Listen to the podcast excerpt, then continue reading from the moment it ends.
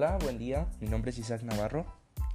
Yo, para el podcast de química, elegí el tema de Henry Le Chatelier, un francés que estableció un principio del cual vamos a hablar a continuación.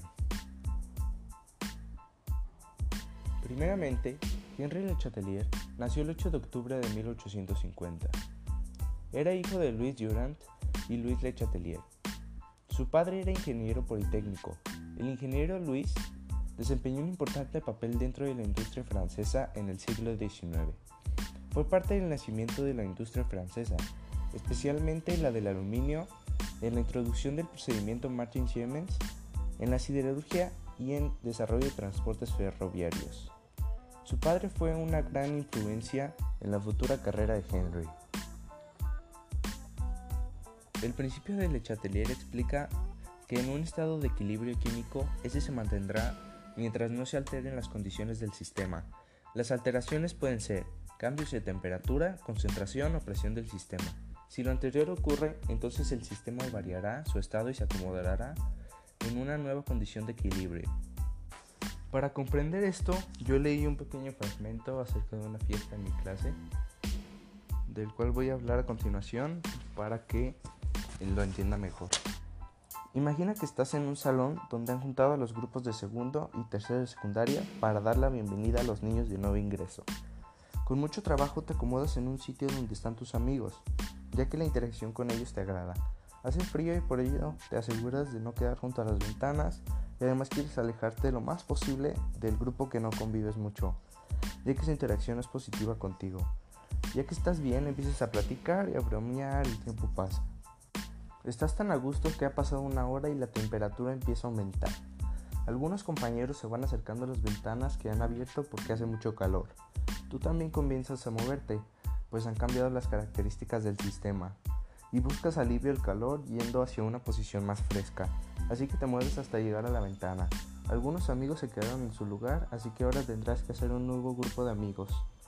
De pronto ves a la niña que te gusta y quieres estar más cerca de ella. Te quedas ahí en ese estado de equilibrio reaccionando a esta agradable experiencia.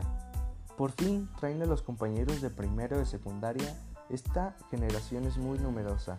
La concentración de alumnos ha aumentado y al ser más pequeños que tú entran corriendo tratando de encontrar el mejor lugar. Algunos buscan a sus hermanos mayores, otros se acomodan tímidamente en las orillas y otros atrevidos van hacia tu lugar. Hay que hacer espacio para todos y volver a acomodarse en otro estado de equilibrio confortable para disfrutar el momento. Con este fragmento yo entendí que si hay algún tipo de cambio de temperatura, presión o concentración, va a haber un cambio también de equilibrio químico. En clase hasta aquí llegamos al tema porque no fuimos tan específicos en ciertas cosas del tema pero yo me voy a meter más al tema. Hablaremos acerca de qué es el estado de equilibrio químico.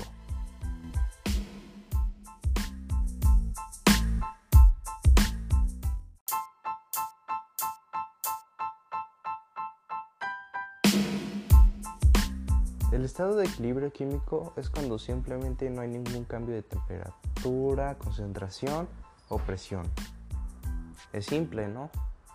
Al explicar este tema me sentí muy limitado porque es muy corto, entonces me voy a ampliar a dos temas, el cual voy a explicar.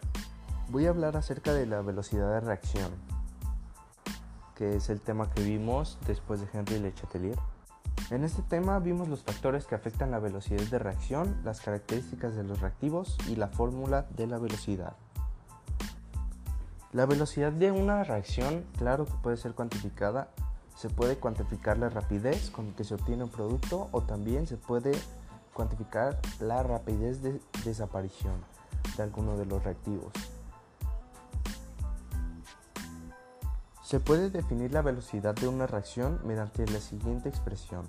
Velocidad igual a cambio de la concentración de un reactivo sobre tiempo.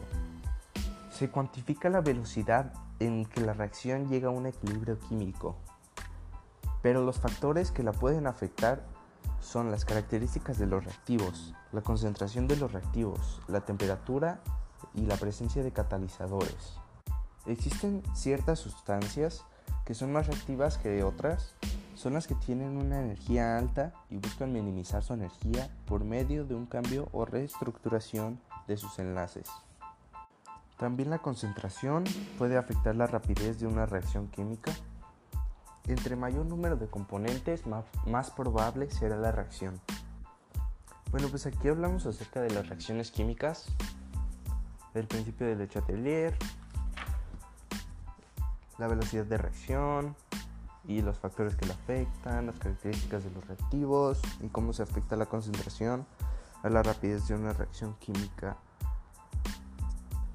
Eso es todo y muchas gracias.